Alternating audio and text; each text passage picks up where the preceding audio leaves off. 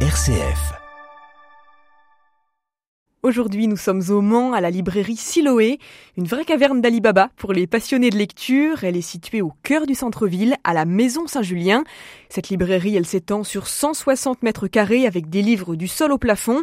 Et il y en a pour tous les goûts. On trouve des ouvrages qui traitent de religion, bien sûr, mais aussi de littérature plus générale avec des romans. Derrière moi, près de la vitrine, j'aperçois aussi des objets religieux avec des très jolis crucifix, des statues. On trouve aussi des petits objets fabriqués par des moines. Et c'est Bruno de Châtaignier, le patron de Siloé, qui nous reçoit. Bonjour Bruno. Bonjour Agnès. L'un des grands rayons qui nous fait face juste au fond de la librairie, il est consacré à la littérature jeunesse et aux bandes dessinées. Des BD pour les petits et les grands, hein. il n'y a pas d'âge pour apprécier ces beaux albums. Et l'un d'entre eux, justement, c'est votre coup de cœur de l'été, Bruno. Il s'intitule Général de Sonis de Jean-François Vivier et Emmanuel Cerisier. Oui, alors une BD aux éditions Plein Vent. Alors le scénario est original parce que c'est Anaïs, l'épouse du général de Sonis, qui raconte la vie de son époux et de sa famille.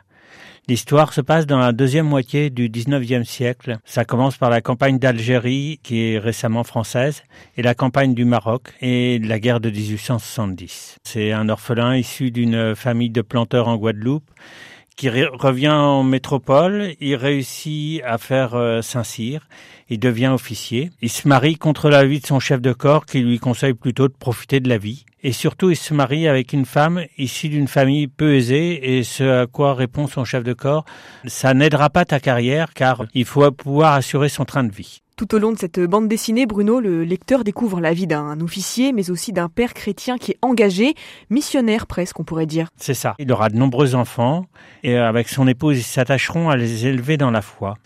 Les nombreuses affectations en France, en Algérie et au Maroc ne l'empêcheront pas d'avoir de nombreux engagements chrétiens, comme instaurer l'adoration euh, dans une paroisse, mais aussi s'occuper des plus pauvres.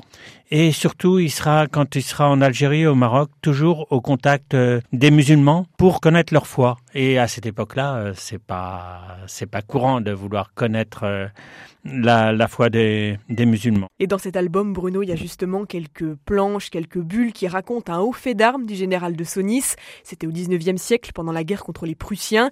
Et avec la finesse des traits, la précision des dessins, on est carrément au cœur de la bataille.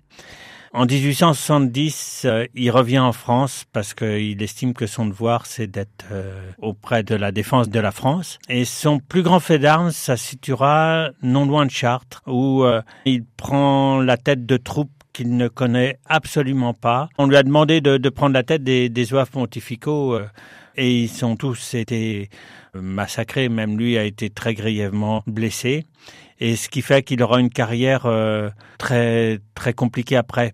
C'est une BD, je trouve, qui met en valeur euh, la loyauté et la foi. C'est une BD pour euh, montrer un, un modèle de militaire, mais aussi un modèle d'époux et de père. Une vraie pépite, hein, donc à découvrir cet été. On rappelle le titre de cette bande dessinée, Général de Sonis aux éditions Plein Vent, un album au prix de 15,90 euros. Merci beaucoup Bruno. Merci.